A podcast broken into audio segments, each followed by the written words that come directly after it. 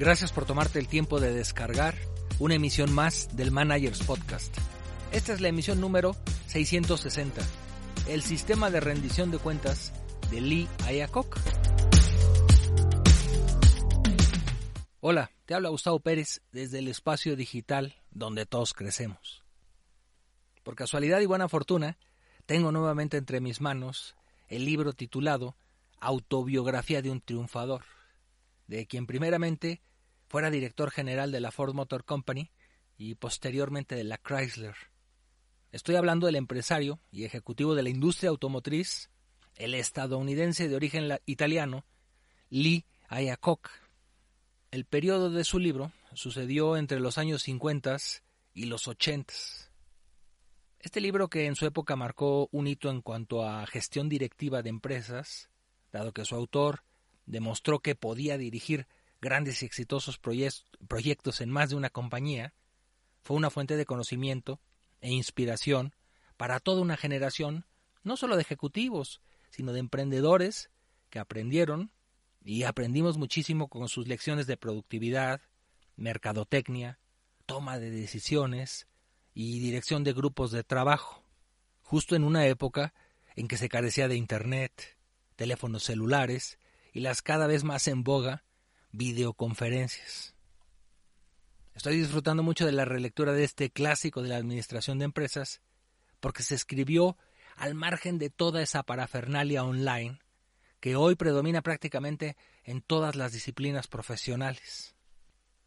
En esta ocasión he tratado de condensar en un breve resumen, su sistema de rendición de cuentas trimestral, dentro del capítulo La clave de la gestión empresarial, el cual Lee Iacocca implementaba para controlar la productividad y alcanzar los objetivos individuales de sus empleados.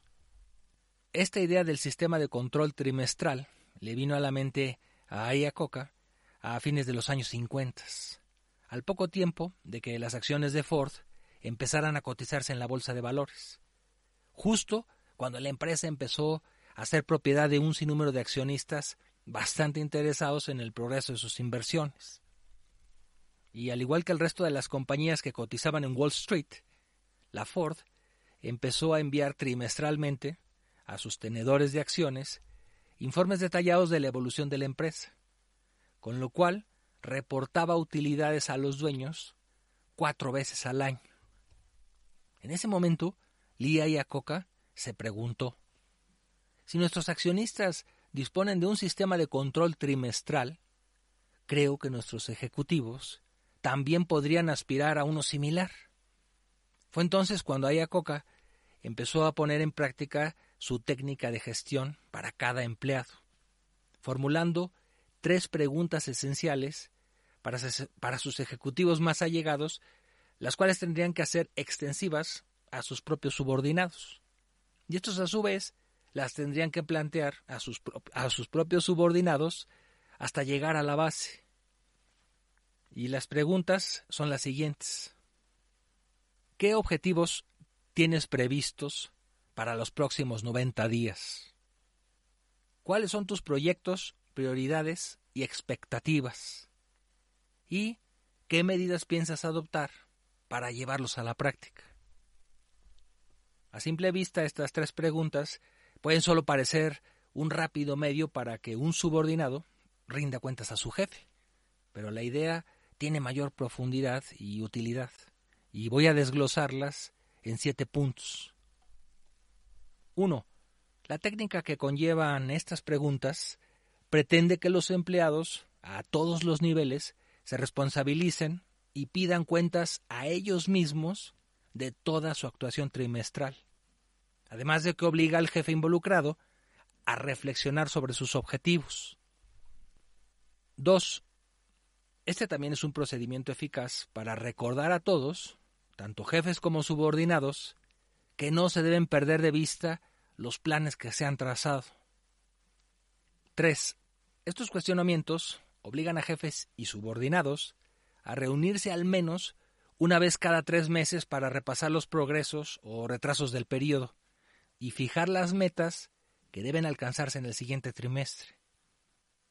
Esta revisión trimestral impulsa a un obligatorio diálogo entre jefe y subordinado, uno que establece funciones, responsabilidades y líneas de mando para dirimir y asignar quién toma tal o cual decisión. 4. Una vez consensuados y establecidos los acuerdos, se ponen por escrito, para que encargado y empleado tengan claridad en cuanto a sus alcances. Y aquí Lía Yacoca agrega que la norma de poner por escrito las cosas que uno pretende realizar es el primer paso para que se lleven efectivamente a la práctica. Y es que durante cualquier conversación o reunión de trabajo, es muy fácil que uno se pierda especulando o afirmando acciones que quizá nunca llevará a cabo. Incluso llegamos hasta afirmar de forma inconsciente que haremos tal o cual cosa, o que llegaremos a X número de metas.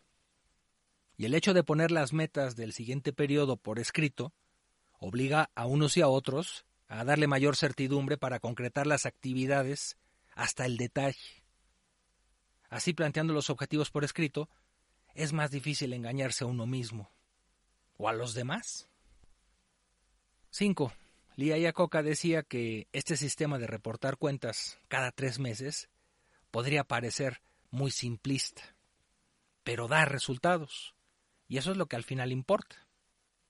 Y esto da resultados por varias razones unas que incluso tienen toda la aplicación en el mundo del emprendimiento, donde en principio se carece de un jefe o superior. Por eso me parece interesante para proponerlo aquí, en este programa para emprendedores. A. Primero, reportar cuentas con regularidad permite que un hombre o una mujer puedan fijar sus propios objetivos, convirtiéndose de alguna forma en sus propios jefes. B. Esto hace que rinda mucho mientras se desempeña con independencia y a su vez le induce a motivarse por iniciativa propia. C. Permite que las ideas originales lleguen al conocimiento de la alta dirección de la empresa. Por eso es tan importante ponerlas por escrito, porque allí se indica quién dijo, quién propuso, quién coordinó, quién supervisó y quién autorizó. Esta es una buena herramienta para proteger y reconocer a los creadores, a los ejecutores y a los que alcanzan sus objetivos. 6. La, la, revisión trimestral de objetivos, o rendición de cuentas, como decimos en los grupos Mastermind, obliga a todos los involucrados a detenerse a pensar y a reflexionar acerca de los avances obtenidos a la fecha así como fijar los nuevos objetivos, precisando de qué manera o forma se pretende alcanzarlos. Entonces, no se trata solo de fijar metas u objetivos muy atractivos. Más bien, tiene que ver con el cómo y con qué se van a alcanzar esos objetivos. Es relativamente fácil establecer objetivos. Incluso, tanto supervisor como subalterno pueden caer en la ingenuidad de establecerse metas materialmente inalcanzables solo para lucirse ante la alta dirección. Pero el principal escollo para cumplir esos objetivos será definir la técnica, la metodología y la programación con que se van a atacar todas las actividades que conduzcan a la conclusión de esos objetivos en las formas y tiempos preestablecidos. 7.